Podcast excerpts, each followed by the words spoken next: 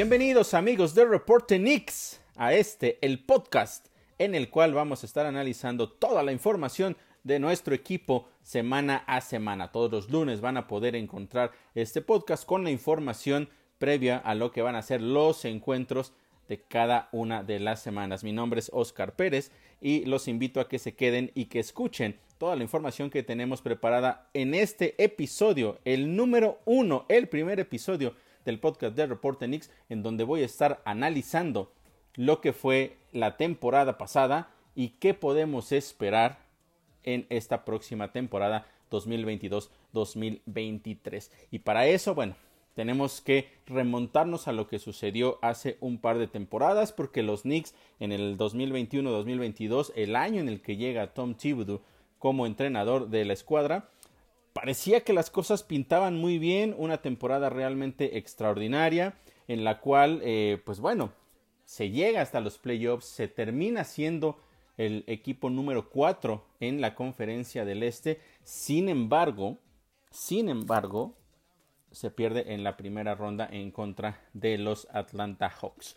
Una derrota que fue decepcionante en realidad, pero que dejaba al final de todo lo que se hizo en la temporada dejaba cosas buenas, cosas positivas, esperanza para la que pudiera llegar a ser la temporada posterior, que fue en este caso la 2021-2022.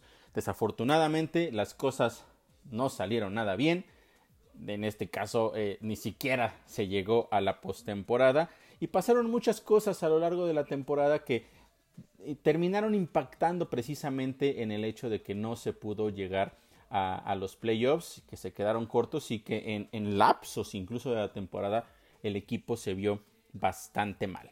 La, situación es que, eh, bueno, de entrada tenemos que mencionar que había jugadores que llegaban con, con, presión por lo que habían hecho un año antes. El caso, por ejemplo, de Julius Randle. En la previa que hice la temporada pasada, yo mencionaba que después de una gran temporada de 2021, eh, eh, venían algunas, eh, eh, por ejemplo, Julius Randle venía con presión porque venía de ser eh, el, regreso del año y había ido incluso al juego de estrellas y eso en realidad le iba a poner presión de mantenerse en ese nivel que había mostrado.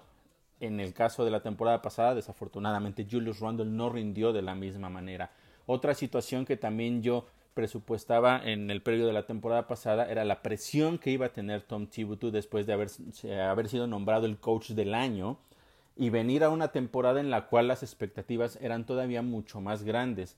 También hubo decisiones de Tom Thibodeau la temporada pasada que la verdad dejaron mucho que desear, eh, principalmente el hecho de no darle más posibilidad a los jugadores más jóvenes del equipo por mantener a los que eran en ese momento los veteranos, entre ellos también, por supuesto, el caso de Julius Randle.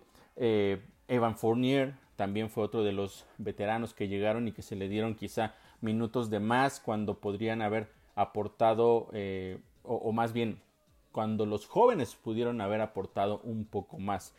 fueron situaciones que se veían complicadas, ¿no? A lo largo de la temporada nos fuimos dando cuenta que esos factores en específico sí terminaron siendo eh, algo negativo y que bueno pues desafortunadamente impidieron que esta escuadra de los New York Knicks llegaran a la postemporada. En esa temporada baja, previo a, la temporada anterior, llegaron jugadores como Kemba Walker, ya mencionaba yo a Ivan Fournier. También ya dentro de la temporada se hizo un canje, se entregó una primera selección de draft para traer a Cam Reddish, un jugador al cual se le dieron también muy pocos minutos y que pues prácticamente si evaluamos el tiempo que estuvo y con lo que se dio y lo que él terminó entregando, podríamos considerar como un, mal negocio para los New York Knicks, porque no solo eh, no rindió, sino tampoco se le dieron los minutos. Hay por ahí ciertas mm, rumores, por decirlo de alguna manera, que indican que en realidad eh, Tom Thibodeau no quería que Cam Reddish estuviera en los New York Knicks. Eso no lo podemos saber, lo que sí podemos evaluar es el hecho de la poca cantidad de minutos que se le dieron, pero también el hecho de que Cam Reddish no aprovechó esos minutos que se le dieron en esa temporada, eh, en esa temporada pasada. Entonces, vamos a, a, tener que empezar a analizar ciertas cosas paso a paso para que podamos nosotros entender qué es lo que sucedió, pero también qué es lo que puede suceder en esta próxima temporada que está a punto de comenzar. Dentro de las situaciones que eh, están cambiando, algunos jugadores ya no están, ya no regresa Touch Gibson, Nerlens Noel tampoco, Alec Burks. Alec Burks que fue un jugador que la verdad lo hizo bastante bien en las últimas dos temporadas, de hecho se convirtió en uno de los jugadores más importantes de los New York Knicks, incluso en la rotación cuando eh, se viene esta eh, falta de un point guard que fuera eficiente, incluso lo ponen a él, aunque no era su, su posición eh, natural, lo ponen a él a que suba el balón, lo cual también desafortunadamente pues termina afectando en el hecho de que no juega en la posición que a él más le conviene y no pudo ser tan efectivo como lo había sido una temporada antes. Al final, los Knicks terminan eh, decidiendo eh, dejarlo ir, al igual que a Nerlens Noel. Nerlens Noel, que también la temporada pasada parecía que iba a ser un jugador de gran impacto, que podría ser una dupla importante con Mitchell Robinson. La realidad es que se la pasó prácticamente toda la temporada lesionado y es por eso que termina saliendo también del equipo. Touch Gibson, bueno, pues ya está ahora con el equipo de los Wizards de Washington. Son tres de los jugadores que habían estado previamente las dos temporadas anteriores en el roster y que ya no regresan para esta temporada. Se pensaba también que en el draft los Knicks podrían hacer algo por traer a algunos jugadores importantes, principalmente para cubrir esa necesidad que ya se tenía desde hace varios años de un point guard que fuera eficiente, que realmente marcara los tiempos, que le diera el ritmo que necesitaba el equipo y desafortunadamente o afortunadamente, no lo sabremos hasta que termine la temporada, no fue de esa manera. Los Knicks incluso terminaron dejando eh, eh, la, selección de primera ronda la entregan, no la toman y eh, reciben a cambio selecciones de draft posteriores y no seleccionan sino hasta la segunda ronda donde llega el jugador que eh, es Trevor Kills, un jugador novato que ya lo vimos en la, en la Summer League, lo vamos a estar platicando un poquito más adelante, pero finalmente entonces se deja la primera selección, no hay selección de primera ronda y en la segunda llegó Trevor Kills. ¿Qué más sucedió durante esta temporada baja del 2022? Bueno, ustedes recordarán, y a los que no lo sepan, se los comento, había una maldición en los Knicks que llevaba el nombre de Charlie Ward. ¿Por qué Charlie Ward? Aquellos jugadores, o más bien aquellos fanáticos de los Knicks que recuerden a Charlie Ward, se estarán remontando entonces hasta los años 90, cuando los Knicks llegaron incluso hasta su última final que terminaron perdiendo contra los Spurs de San Antonio. Charlie Ward fue el último jugador de los New York Knicks que había sido seleccionado por ellos y que después del periodo de novato había firmado una extensión de contrato. Imagínense, estamos hablando de los finales de los 90-2000 en donde ningún jugador de los New York Knicks que había sido seleccionado por ellos mismos había firmado una renovación de contrato y han pasado muchísimos jugadores y, podemos eh, destacar a, algunos como Danilo, Danilo Galinari, que fue uno de los mejores jugadores, incluso él que había sido una figura en los New York Knicks y que tuvo un impacto positivo, no se le otorgó una extensión de contrato y pues terminó saliendo de la institución. Esa maldición se rompió con la extensión de contrato de Mitchell Robinson, algo muy curioso también, porque tenemos que recordar que Mitchell Robinson es un jugador que no estuvo, eh, que no participó en, colegial y que realmente no, no, tenía mucho tiempo cuando llega a los Knicks de haberse incorporado como tal a las actividades, eh, digamos, eh, organizadas del básquetbol. Sin embargo, el impacto que tuvo de llegada fue inmediato. Sí, es una realidad que le faltaba físico, que a lo mejor le faltaba conocer un poco más los esquemas, pero tenía un, eh, un, par de cosas que a mí me parece que eran muy importantes. Uno era la explosividad y otro que atacaba sin tener miedo absolutamente de nada. Era también, eh, tiene un instinto muy importante para defender las tablas. Creo que eso son los factores más importantes que hicieron que los Knicks terminaran decidiendo por extenderle el contrato a Mitchell Robinson. Entonces, finalmente se rompe esa maldición. Esperemos que también con eso las cosas mejoren para esta escuadra de los New York Knicks de ahí al futuro. Eso podríamos decir que fue el primer gran movimiento de los Knicks dentro de la temporada baja. Pero después llega la contratación, una contratación muy sonada, incluso se habló que si los Knicks habían violado la, regla de que no puedes acercarte a un jugador previo a que esté abierto el, eh, el periodo de canjes, y es, estoy hablando específicamente de Jalen Bronson. Jalen Bronson que tiene historia con los New York Knicks porque su papá jugó precisamente en aquella época que les estoy mencionando de Charlie Ward en los 90 y pues termina siendo contratado por los Knicks con un contrato de cuatro años y 104 millones de dólares. Más de, eh, de, lo que se le había pagado a cualquier otro jugador en esta posición. Muchos critican el hecho de que se le pagó demasiado dinero a un jugador que quizá todavía no está 100% probado. La realidad es que en los Mavericks lo hizo muy bien fue eh, o era el segundo hombre más importante detrás de Luka Doncic, incluso por encima de jugadores como eh, Kristaps Porzingis, un conocido de los Knicks, que realmente al momento de salir parecía que iba a tener una mejor carrera. Sin embargo, incluso se, se criticó mucho que los Knicks no hicieran algo más por mantenerlo. Hoy me parece que la historia nos deja claro que fue la mejor decisión. Entonces Jalen Bronson termina siendo el segundo hombre solo por detrás de Luka Doncic. Y siendo no solo el segundo hombre, sino un jugador muy importante para que los eh, Mavericks pudieran haber llegado tan lejos la temporada pasada en los playoffs.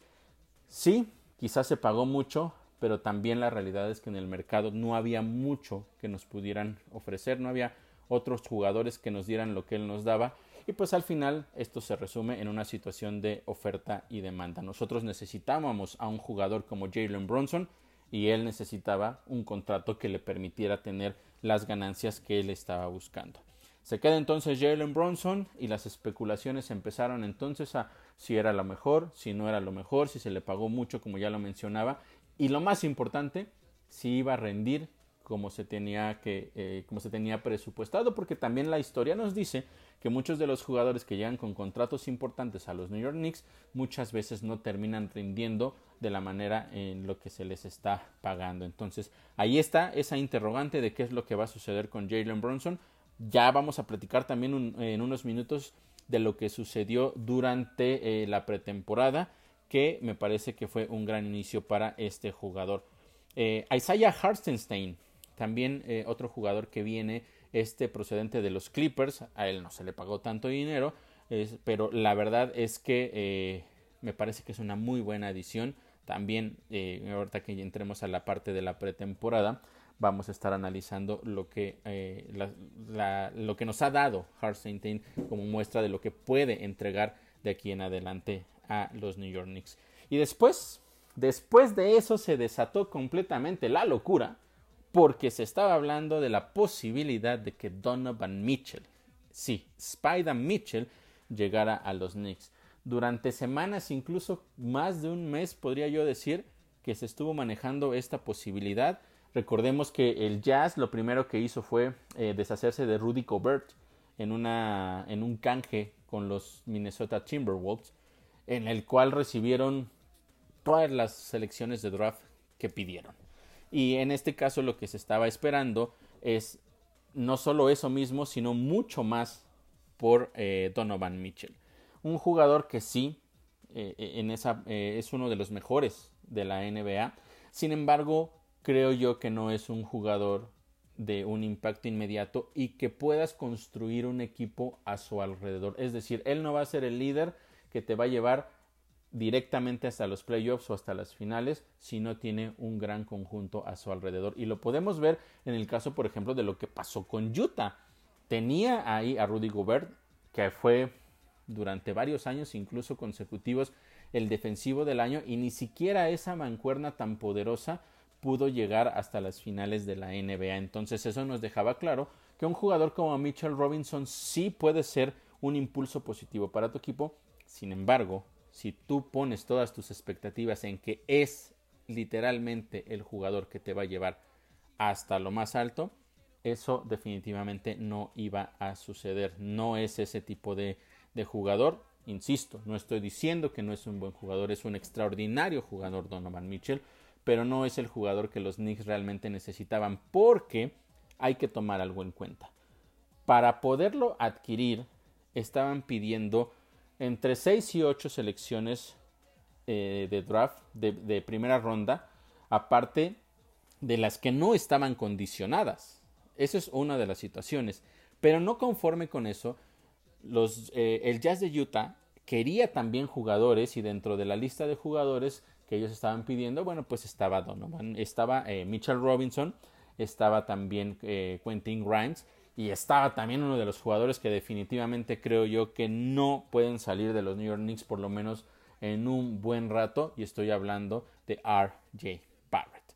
Entonces, cuando pones sobre la mesa el que va a llegar Donovan Mitchell y que tú pudieras quizá pensar en, ok, creo que con él tenemos posibilidades, pero después te das cuenta que no vas a poder tener buenas selecciones de draft por lo menos por seis años, y además de eso te van a quitar a uno o dos de los jugadores más importantes que ya tienes en este momento en, el, en tu roster, pues entonces iba a suceder lo mismo que nos pasó muchos años antes, muchos años atrás con otros jugadores que han llegado, que se ha dado mucho por ellos. No voy a mencionar nombres, cada quien eh, puede evaluar esa parte porque para algunos los contratos fueron buenos, para otros no tanto pero los Knicks iban a caer en un hueco del cual no iban a poder salir por lo menos en unos 3 o 4 años.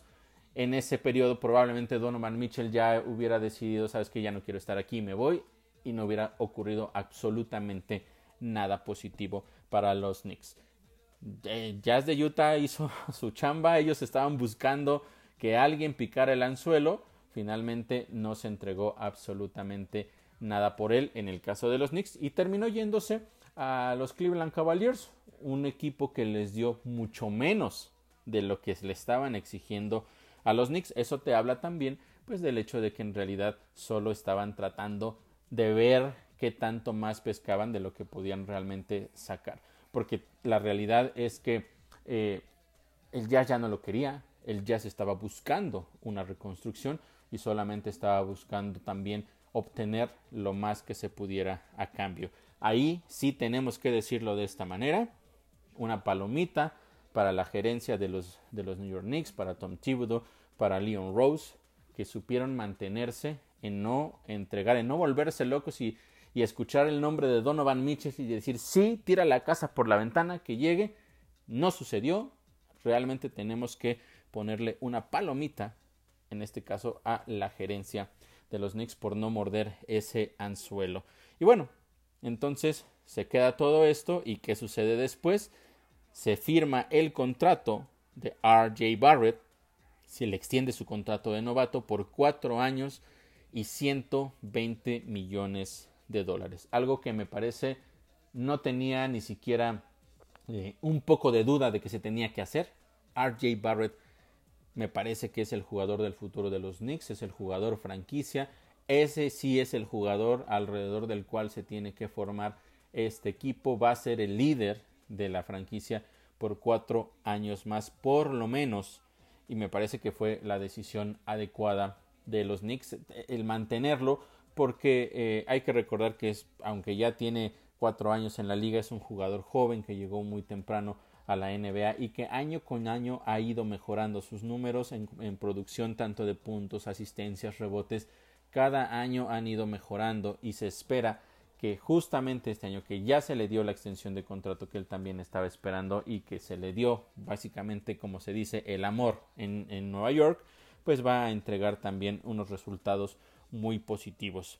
Eso amigos es lo que sucedió en la temporada baja una temporada baja que pues sí tuvo muchas cosas que eh, hubo demasiados dilemas hubo muchas situaciones que se, se empezó a especular muchos eh, entraron en nerviosismo de decir, bueno, ya se están moviendo todos los jugadores hacia diferentes lugares y los Knicks no están haciendo absolutamente nada, pero los Knicks tenían muy claro cuál era el camino que estaban buscando. Era traer a Jalen Bronson desde el primer momento en que supieron que él iba a ser agente libre, incluso para, eh, para aquellos que eh, han seguido la, la o siguieron la temporada pasada, se hablaba de la llegada de Jalen Bronson en la fecha límite de cambios de la temporada anterior.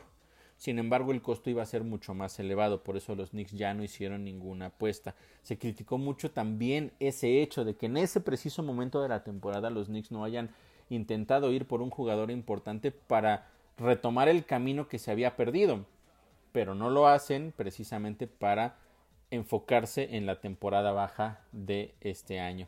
Y pues creo yo que hasta el momento, por lo que se ha visto, por los nombres que tenemos, hasta el momento las cosas van por buen camino. Para analizar el, desempeño de los jugadores y también quizá esto nos pueda dar una idea de por qué no se hicieron grandes cambios ni en la, ni en la fecha límite de cambio de la temporada pasada ni en la temporada baja de este año, pues es por el hecho de que grandes jugadores o jugadores que habían sido importantes un año antes con los Knicks demostraron también que seguían siendo valiosos y lo que pueden aportar para esta institución de aquí en adelante. Dentro de la Summer League tuvimos jugadores que estuvieron, eh, recordemos que en la Summer League participan jugadores novatos y jugadores de segundo año de todos los equipos. Esos son los únicos jugadores que pueden participar. Jugadores de tercer año ya no están disponibles para esa participación. Entonces, eh, tenemos a un Quentin Grimes, que la verdad lució muy bien en, en, la Summer League, llevando a los Knicks a, un arranque realmente extraordinario. Llegaron incluso eh, a pelear por el título. Quentin Grimes fue mencionado dentro de los posibles jugadores que, que debían ser considerados para ganar el MVP. Finalmente ninguna de las dos cosas sucedió, pero Quentin Grimes brilló realmente con luz propia en la, en la Summer League, siendo el jugador que más destacó y dejando claro que va a ser un jugador importante para los Knicks esta temporada. Él tiene eh, lo que podríamos llamar, o es más bien un, jugador como podríamos llamar, eh, es una doble amenaza. ¿Por qué? Porque tiene un muy buen tiro de media y de larga distancia, pero también es un jugador que defiende. Ese valor que le da Quentin Grimes a los Knicks, me parece que muy pocos jugadores lo tienen hoy dentro de esta institución. Y también fue uno de los motivos por los cuales el Utah Jazz estaba buscando que dentro de ese posible canje con Donovan Mitchell estuviera Quentin Grimes incluido. Eso no sucedió y bueno, Grimes tiene una gran Summer League y se gana prácticamente un lugar todavía no como titular en, eh, en, el cuadro, en el cuadro de los New York Knicks, pero sí dentro del roster. Un jugador que es imprescindible y va a tener que estar ahí. También lo que ya vimos posteriormente eh, desde hace un par de semanas en la pretemporada dejó muchas, pero de verdad muchas cosas positivas. Vamos a empezar con el hecho de que Jalen Bronson mostró realmente el valor que tiene. Después de ver estos cuatro partidos de pretemporada, lo que puede hacer Jalen Bronson. Podemos hablar mucho de que, ok, es pretemporada, los equipos no están en ritmo, podemos hablar de muchas cosas, pero lo que no está en discusión es la energía que le pones en el juego, la capacidad que tienes tú de tomar decisiones y también a veces eh, el hecho de la, habilidad que tienes para crear jugadas eh, por, ti, por ti solo. O sea, que no necesitas que alguien más te, entregue el balón ya en una posición cómoda, sino que tú solo eres capaz de crear ese tipo de jugadas. Y eso fue prácticamente lo que nos mostró Jalen Bronson. En solo cuatro partidos, en minutos limitados, la verdad es que fue eh, uno de los mejores jugadores dentro de la, pretemporada perdón, para los New York Knicks y está dejando realmente eh, muchas ilusiones después de ver lo que ha hecho, por lo menos hasta este momento. Un jugador que va a ser muy importante, no solo está cubriendo una posición que necesitábamos a, un hombre fuerte, eh, sino también está, me parece, incluso excediendo lo que muchos pudimos haber pensado. Eh, ya tendremos que ver si se mantiene de esa manera a lo largo de la temporada, pero la primera muestra o estas primeras cuatro muestras que tuvimos de él dejan una expectativa o una ilusión de que puede ser una muy buena temporada para él y por supuesto a través de él para los New York Knicks. Otro jugador que lo hizo bastante bien y brilló en específico en, especial en el segundo partido fue Obi Toppin. Obi Toppin desde la temporada pasada nos ha demostrado, o más bien ha pedido a gritos, de verdad, que se le dé una oportunidad, que se le den más minutos. Es un jugador que tiene mucha explosividad y que ha ido mejorando en cada uno de, eh, de, las temporadas. Y esta pretemporada nos demostró que tiene con qué pelear por el puesto titular. Es una situación un poco compleja porque regularmente el puesto que él utilizaba o que se le cuando él entraba, mejor dicho, era cuando salía Julius Randle, era el cambio de Julius Randle. Entonces quizá por ahí pueda venir un debate interesante dentro ya de la, de la temporada, porque la verdad es que eh, Obi Toppin ha demostrado no solo ser un jugador productivo, sino que le, da muchísima energía a esta escuadra de los Knicks. Es eh, de los pocos, o quizá podría yo decir yo, el único jugador que tiene esa capacidad de con una colada y una clavada espectacular con energía a través de, ya sea eh, el, el, windmill, simplemente eh, el tomahawk o eh, esa clavada que ya se ha vuelto tan icónica para él que se eleva y pasa el balón entre las piernas y la termina clavando. Ese tipo de situaciones es el único jugador que puede prender en un instante a la tribuna y que a través de eso le puede entregar el momento a esta escuadra para levantarlos en el momento que estén a lo mejor eh, no tan bien dentro del partido o para sellar un partido. Esa es la capacidad, ese es el valor agregado que tiene un jugador como Obi Toppin. No tenemos que eh, eh, demeritar el hecho de que está trabajando en su tiro de media y larga distancia, que también es un jugador que va y busca las tablas, que pone, buenas pantallas, es decir, es un jugador que sigue eh, trabajando para evolucionar, para mejorar su juego. Sin embargo, lo que hoy ya otorga a los Knicks es algo que ningún otro jugador le da. Estoy hablando de que tenemos ahí a RJ Barrett que puede de pronto tener el tiro ganador como la temporada pasada en contra de, equipos como los, como los Celtics. Pero Obi Topping está, me parece, en otro nivel en ese aspecto únicamente. Y si puede mejorar en su tiro y ser, eh, tener un porcentaje de efectividad más alto, yo creo que Obi Toppin puede ser uno de los jugadores que puede estar peleando más adelante por una titularidad. Y ojo ahí con lo que pueda pasar con Julius Randle. Ya hablaremos también eh, hacia el final de este podcast de lo que puede suceder con Julius Randle. Pero Obi Toppin entonces es sin duda uno de estos jugadores eh, importantes. De las cosas que se le criticaba, y ya lo mencionaba yo previamente a Tom Thibodeau, es que no le entregó más minutos a los jugadores más jóvenes la temporada pasada por priorizar a jugadores veteranos, como en el caso de Ivan Fournier o de Julius Randle. Y al final de la temporada, cuando ya las cosas no iban tan bien y le dio más minutos a estos jugadores jóvenes, los resultados empezaron a llegar. Muchos podrán decir, sí, bueno, pero era final de la temporada, y ya las, a lo mejor muchos equipos no tenían las mismas expectativas, ya no se peleaba igual. Se puede argumentar miles de cosas al respecto de eso. Sin embargo, lo que no puedes eh, eh, quitar de la ecuación es el hecho de la energía que cada uno llegaba y aportaba. Como conjunto hacían que las cosas funcionaran. Y eso era algo de lo que se estaba buscando a lo largo de la temporada y que no se obtuvo sino hasta el final. Ya no se alcanzó ese último empujón para poder eh, llegar al play-in, pero sí dejó, sin lugar a dudas, una muestra clara de cuáles jugadores iban a ser importantes hacia el futuro.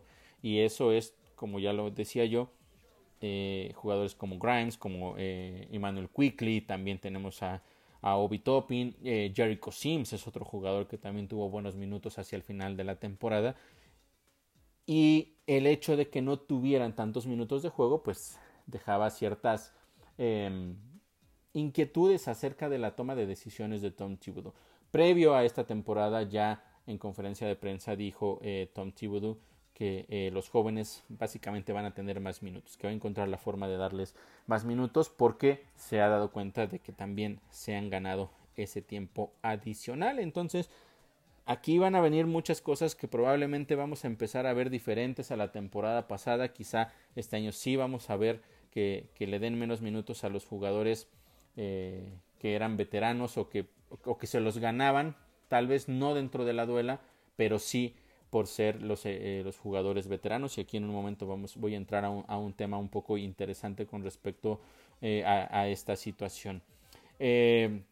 después, bueno, RJ Barrett también nos demostró durante esta pretemporada que es el líder que los Knicks están esperando, un jugador que ha sido consistente, que ha ido mejorando como ya lo mencionaba y que no solo eso, sino que como ya lo decía, literalmente está tomando el rol de líder de esta escuadra de los New York Knicks. Porque también eh, eh, cabe mencionar que cuando llega Jalen Bronson se habla de que puede ser una dupla importante, incluso muchos hablan de que quizá él pudiera llegar a tomar eh, el, el, puesto, por decirlo de alguna manera, el puesto de líder de esta escuadra de los Knicks. El mismo Jalen Bronson habló y dijo, ¿saben qué? Yo no soy el salvador de la escuadra, yo sé lo que tengo que hacer, vengo a ganar partidos y vengo a dar mi mejor esfuerzo. Él sabe que no es el Salvador y también e, es una protección también para él para decir, a ver, espérenme, yo también puedo llegar a tener momentos malos, eh, eh, partidos en los cuales mi rendimiento no sea el más adecuado, pero no se enfoquen en eso para pensar que yo debo de ser eh, ese jugador que ustedes están esperando y que yo solo por solo por mi nombre o porque ya estoy aquí vamos a llegar directamente hasta la postemporada. Él se queda, él lo tiene muy claro y también en, él pues lo, lo dice de esa manera en cierta forma para no crear expectativas, no porque no quiera hacerlo, e, eso es importante, no porque no quiera hacerlo y porque no vaya a intentar hacerlo, sino porque necesitan eh, tener la cabeza fría para él, para no desconcentrarse y también que las, los aficionados entendamos que no es tan fácil como simplemente pon nombres dentro de la duela y en automático como robots van a funcionar. Hay muchas cosas que tienen que eh, suceder, tiene que crearse esa química. La química va a ser muy pero muy importante y por lo menos hasta lo que va de la pretemporada nos han demostrado que la química existe. Eso es algo muy bueno. Recordar que pues también es un jugador joven, al igual que, que RJ Barrett, entonces se podría decir que la base más importante de los New York Knicks de aquí hacia el futuro son jugadores jóvenes, no novatos, no de segundo año, pero sí que tienen todavía eh, un, camino largo por recorrer y que están demostrando que pueden hacerlo de una manera realmente importante. Isaiah Hartenstein, este jugador que eh, les voy a ser muy honesto, antes del trade con, con los Clippers yo no, no lo ubicaba, yo la verdad es que no, no sabía de él. Empecé a investigar un poco sobre lo que él aportaba, eh, cuál sería la posición ideal que él podría jugar. Y bueno, hoy les puedo decir que es un extraordinario 1-2 junto, a eh, junto a Mitchell Robinson. Sin lugar a dudas, la posición del poste está muy bien cubierta. Es un jugador que le imprime energía, es un jugador que pelea las tablas, que tiene eh, eh, muy buena inteligencia y también tiene un valor agregado. Tira muy bien de tres. A, mí, la, verdad, se los voy a, confesar, me sorprendió en ese primer partido en que lo vi jugar cuando estaba libre y sin dudarlo toma el tiro de tres. Yo dije, ¿qué está pasando? ¿No? ¿Qué, qué, qué le ocurre? Pero metió el primero, lo volvió a intentar más adelante, lo volvió a meter.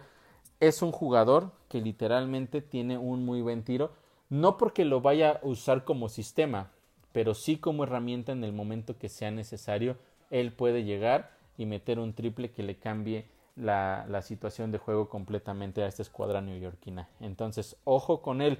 Si es un jugador alto, lo vamos a ver principalmente peleando las tablas, que lo hace muy bien, pero también tiene ese valor agregado de que puede meter triples y, y puede cambiar definitivamente la situación de un partido sin dudarlo, ¿eh? sin dudarlo porque como yo les decía, lo que más me sorprendió es justo eso, que no tuvo en ningún momento eh, eh, la, la, o sea, no dudó literalmente así tal cual, no dudó, tomó, lo, se vio libre, dijo de, de aquí lo tengo y los metió.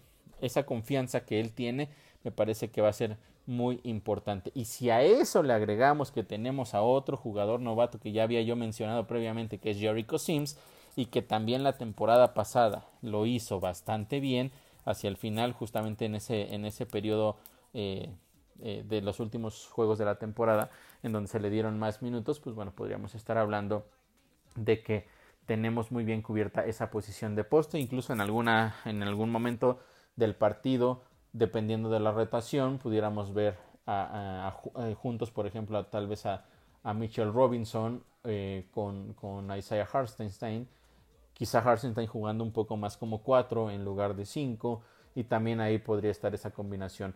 por supuesto, con Jericho Sims, que es otro jugador que eh, tiene eh, unas cualidades muy importantes.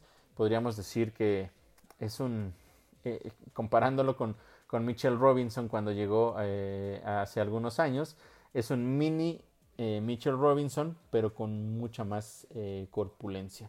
Entonces creo yo que también el, techo para Jericho Sims es alto y esta temporada todo eso puede ser muy pero muy importante. Ahora sí vamos a pasar a los jugadores que tenemos o las situaciones o jugadores que tenemos que tener bajo la lupa a lo largo de esta temporada. Y lo, y lo por donde vamos a empezar, no, no puedo dejar fuera esta situación, es Julius Randle. Julius Randle tenemos que recordar que llegó ya, esta va a ser su cuarta temporada eh, con los Knicks. Su primera temporada, la realidad es que no fue de impacto inmediato, no fue una temporada que pudiéramos considerar buena para lo que se esperaba de él, quizá tampoco al extremo de llegar a considerarlo como una decepción, pero por lo menos no se recibió de él eh, lo que se estaba esperando. En la temporada posterior, que ya estamos hablando de dos temporadas atrás, justamente lo que yo les mencionaba, tiene una temporada extraordinaria, eh, la evolución que él tuvo, se le dieron más minutos, su tiro fue mucho más efectivo, terminó siendo el jugador regreso del año, terminó siendo uno de los jugadores seleccionados al juego de estrellas y también al término de esa temporada los Knicks le entregaron un contrato eh, multimillonario por varios años y pues esperaba. Con eso prácticamente los Knicks le estaban diciendo a Julius Randle aquí tienes las llaves del reino tú llévanos hacia la victoria ¿Qué sucedió? El año pasado literalmente fue una caída libre de Julius Randle. Sí, en muchas ocasiones volvía a ser o seguía siendo el jugador que más puntos anotaba para los New York Knicks en, cada uno de los encuentros, pero hay que ir más allá en el análisis de lo que sucedía con Julius Randle. Sí tenía muchos puntos, regularmente terminaba siendo el líder en puntos de los New York Knicks en los partidos, sin embargo, lo que terminaba afectando es que cuando él tenía esas bajas de juego, sus bajas de juego eran terribles. Perdía balones, eh, hacía tiros forzados que, que, no tenían nada de posibilidad de ser efectivos. Y lo hacía o sucedía principalmente en los momentos clave del partido, cuando a lo mejor los Knicks tenían una buena ventaja, se terminaba perdiendo esa ventaja y se terminaba perdiendo el encuentro, o cuando los Knicks venían en, intentando remontar y tenía esos lapsos de baja de juego y, afectaba completamente el ritmo. Incluso en muchas ocasiones los Knicks estaban regresando con el segundo equipo, con estos jugadores jóvenes. Tom Thibodeau decía, ok, estamos listos, vamos, ahí va otra vez Julius Randle a la duela. Llegaba Julius Randle y la química se perdía por completo. Y los partidos también, por supuesto, terminaban perdiéndose. Esa es una de las cosas que se van a tener que tener bajo la mira, porque Julius Randle, a pesar del gran contrato que se le dio, a pesar de lo que hizo hace dos temporadas, eso no le va a durar absolutamente nada. Tiene que trabajar desde ya en varias cosas que son importantes. Uno, en la elección de tiros. No tomar tiros forzados y que tienen pocas posibilidades de ser efectivos. Dos, pérdidas de balón. Julius Randle necesita trabajar en las pérdidas de balón en cada momento del partido. Fue uno de los jugadores que más pérdidas tuvo de del balón la temporada pasada y eso fue uno de los factores que terminó afectando de una manera realmente muy negativa a los New York Knicks. Y otra cosa es que va a tener que pasar más la bola. Se va a tener que convertir en un jugador que asista a sus compañeros, que entregue el balón y que los ponga en posición de tener un tiro mucho más eh, asequible, por decirlo de alguna manera. La temporada pasada lo veíamos a Julius Randle queriendo bajar la tabla y subir el balón y encargarse prácticamente de todo. Esa no es su chamba. No era su chamba la, temporada pasada. No es lo que tiene que hacer, no es lo que estamos esperando y no es lo que debe de hacer. Afortunadamente, incluso puedo decir para él, hoy sí tenemos a un Jalen Bronson que se va a encargar de eso. Y ya no va ni siquiera a tener por qué pasar por su cabeza de Julius Randle el hecho de subir el balón y ser quien, quien quien mande las jugadas o quien se encargue de armar la ofensiva. Eso ya no va a suceder, ya no necesita hacerlo. Pero esos tres factores, elección adecuada de tiros, las eh, pérdidas de balón y entregar más asistencias, son cosas que van a tener bajo la mira a Julius Randle. Ojo, que si Julius Randle no logra tener eh, un nivel no como el de hace dos años, pero sí quizá eh, entre lo que hizo el año pasado y hace dos años, un nivel intermedio, un jugador donde se vea sólido promedio, si no logra estar dentro de esa posición, Julius Randle podría salir del equipo antes de la fecha límite de cambio. Esa es en realidad el problema que va a tener Julius Randle. Él sabe que está bajo la lupa. La temporada pasada, la realidad es que Tom Thibodeau le dio muchos más minutos de juego, respetando justamente el hecho de que era un veterano que había venido de estar eh, premiado la temporada pasada por la NBA. Creo yo que es por eso que le dio más minutos de los que les debió haber dado. Le dio la oportunidad de decir, ok, no importa, no estás funcionando, pero pues eres el líder, o por lo menos así lo creía Tom Thibodeau. Eh, vamos a darle más minutos de juego. Lo hizo, no funcionó. Hoy eh, la realidad es que tampoco era como para decir que se vaya del equipo. Muchos lo pedían, pero también quizá eso podría haber afectado un poco la credibilidad de Tom Thibodeau. Quizá ese es uno de los factores también por los cuales Julius Randle sigue en el equipo. Pero ya en esta temporada, si no lo hace bien durante eh, esta primera parte, de verdad, ojo con eso, Julius Randle podría estar saliendo del equipo. Así es que ese es uno de los factores de los cuales vamos a tener que poner muchísima, pero muchísima atención en esta próxima temporada. Y bueno, vamos entonces con el roster de esta temporada 2022-2023 de los New York Knicks y lo voy a hacer de manera numérica empezando desde el número 0 que tenemos con Cam Reddish, está también Obi Toppin, Miles McBride, Trevor Keels, Derrick Rose, Emmanuel Quickly, Quentin Grimes, R.J. Barrett, Jalen Bronson, Ivan Fournier, Svi, Luke, Mitchell Robinson, Julius Randle, Ferron Hunt, Jericho Sims, Ryan Archidiácono y finalmente Isaiah Hartenstein. Esos son todos los jugadores que están en el roster de los New York Knicks y ahora pasemos, sí, a revisar cuáles son los jugadores que se proyectan para ser los titulares esta temporada. Y creo que no vamos a ver nada diferente a lo que ya pudimos ver dentro de los partidos de pretemporada. Vamos a tener eh, como point guard a Jalen Bronson. Evan Fournier va a ser todavía considerado como el titular. También RJ Barrett, Julius Randle y por último sería Mitchell Robinson. Ese sería, por lo menos hasta el momento, el cuadro titular. Seguramente en los primeros 5 o 10 partidos. Y de ahí ya partiríamos para ver qué sucede posteriormente con eh, los diferentes eh, cambios que se vayan a hacer. Eh, la segunda unidad la podríamos estar viendo, por ejemplo, con Emmanuel Quickly, Derrick Rose, Quentin Grimes, Obi Toppen y Isaiah Hartenstein sería eh, eh, lo, lo, más probable con base también en lo que hemos estado viendo en, la, en esta pretemporada. ¿no? Lo que ya mencionaba, Ivan Fournier va a estar bajo la lupa, hay que ver si es que él puede aportar del lado defensivo y si no, pues estaremos viendo muchos más minutos a jugadores como Derrick Rose y también a Quentin Grimes.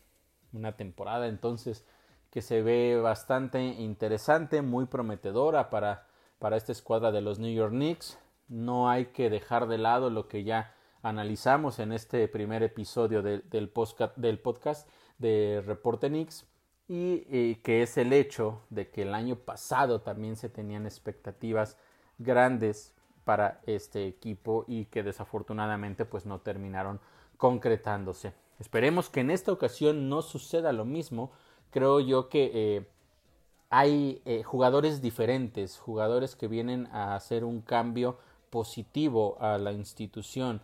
Yo les mencionaba los que ya no van a estar, por ejemplo, como en el caso de eh, Nerlens Noel, que se la pasó lesionado, y en este caso ahora tenemos a Isaiah Hartenstein, que parece que puede ser un jugador bastante prometedor. Se fue Alec Burks, sí, pero por las posiciones en lo que lo estaban utilizando, que era como movedor, bueno, está llegando Jalen Bronson, ya no necesitamos a, un Alec Burks en esa, en esa posición en específico. Y el caso de Kemba Walker, que también llegó con mucho nombre porque lo que sabíamos que, que era capaz de hacer, sin embargo, pues nunca encajó como tal en el, en el plan de juego de Tom Thibodeau y pues al final terminó saliendo de, del equipo, se le dieron pocos minutos la temporada pasada, solo en el lapso en el cual hubo muchas lesiones se le eh, permitió jugar más, rindió bien, pero una vez que los jugadores lesionados regresaron a, a la duela, pues bueno,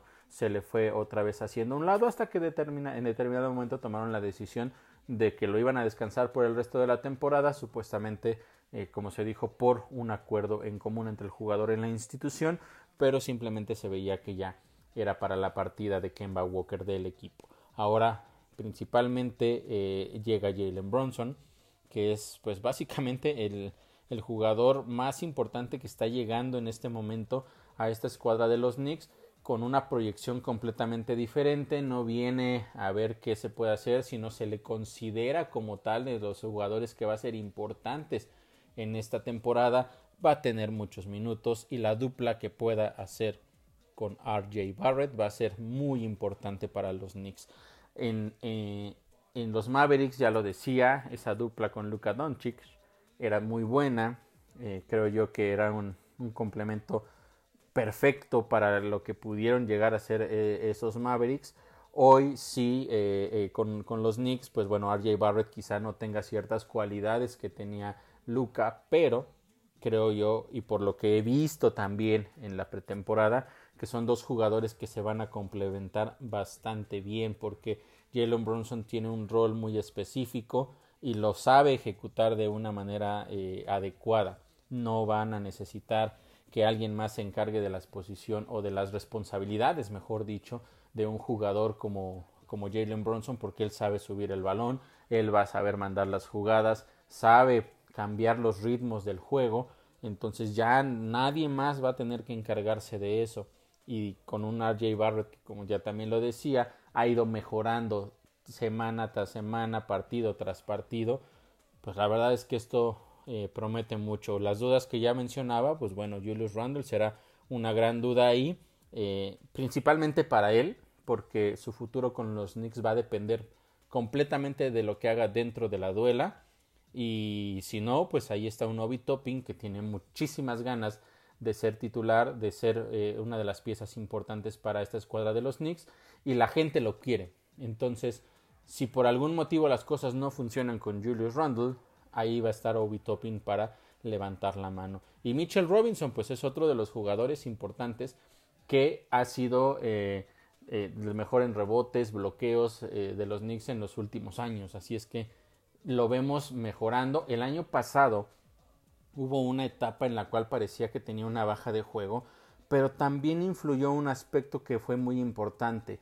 Fue adquiriendo mayor masa muscular. Entonces también me parece que le le fue un poco complicado después de como lo veíamos en sus primeros años, un jugador sí muy alto, pero eh, sin, tanto, sin tanto peso en cuestión de, de, masa muscular y por supuesto sin tanta fuerza, eh, tenía como un ritmo diferente de juego. El año pasado, con todo el peso que ganó de manera positiva, creo que también se le complicó un poco adaptarse a ese, a ese, nuevo, a ese nuevo físico.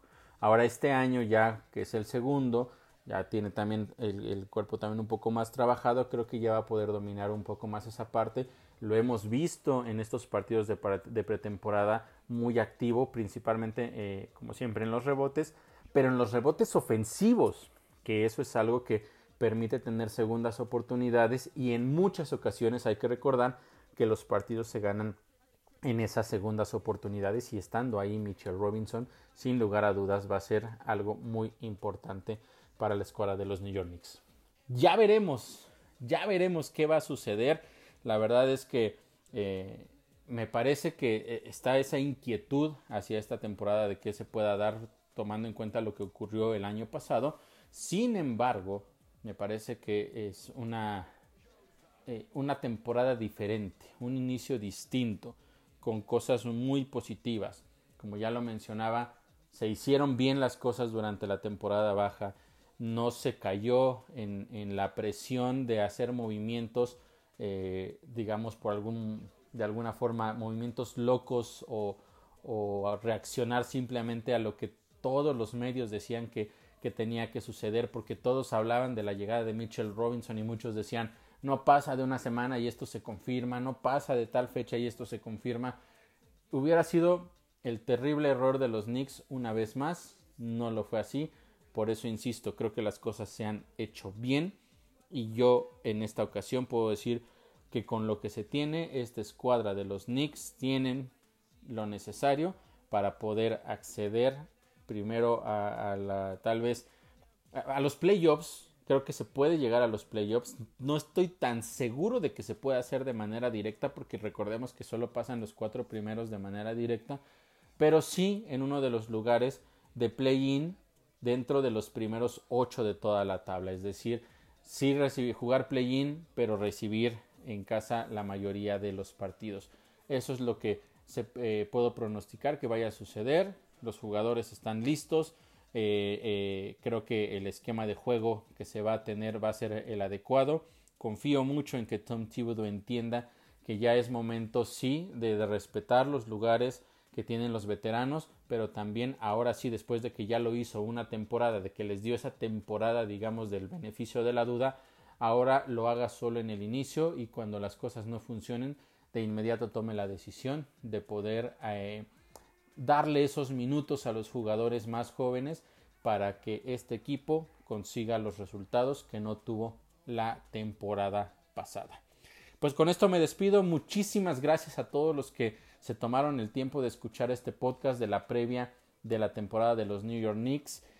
Esperamos que sea una temporada muy pero muy emocionante, que los Knicks puedan llegar lejos, que puedan conseguir esas victorias que tanto, tanto de verdad se han estado esperando y que principalmente pues también sean eh, partidos atractivos. Creo que no van a faltar las acciones emocionantes y ya estaremos platicando el próximo lunes de cómo inició la temporada con los dos partidos que se vienen. El próximo miércoles contra los Grizzlies. El partido es allá en, en casa de, de los Grizzlies en el FedEx Forum. Eso va a ser a las 6.30 de la tarde, 18.30 horas de la Ciudad de México y el segundo partido va a ser en contra de Pistons. Este va a ser el primer partido de local de los New York Knicks y será entonces el viernes a las 6.30 eh, de la tarde también. Solo dos partidos para esta primera semana y ya estaremos platicando de lo que sucedió en estos dos encuentros el próximo lunes y también tendré la previa de lo que vendrá para esa próxima semana. Una vez más, les agradezco que me hayan acompañado. Soy Oscar Pérez y no dejen de eh, ingresar a Instagram y también a Facebook. Busquen este, eh, nuestra página como Reporte Nix, en donde vamos a tener más información al día. Recuerden, este podcast es semanal y allá en nuestras páginas tanto de Instagram como de Facebook tengo toda la información al día de lo que vaya ocurriendo de eh, entre semana, previo, post partidos toda la información ahí la van a tener. Una vez más les agradezco y los invito a que nos sigan en redes sociales y también a que nos escuchen el próximo lunes aquí en el podcast de Reporte Nix. Muchas gracias y hasta el próximo lunes.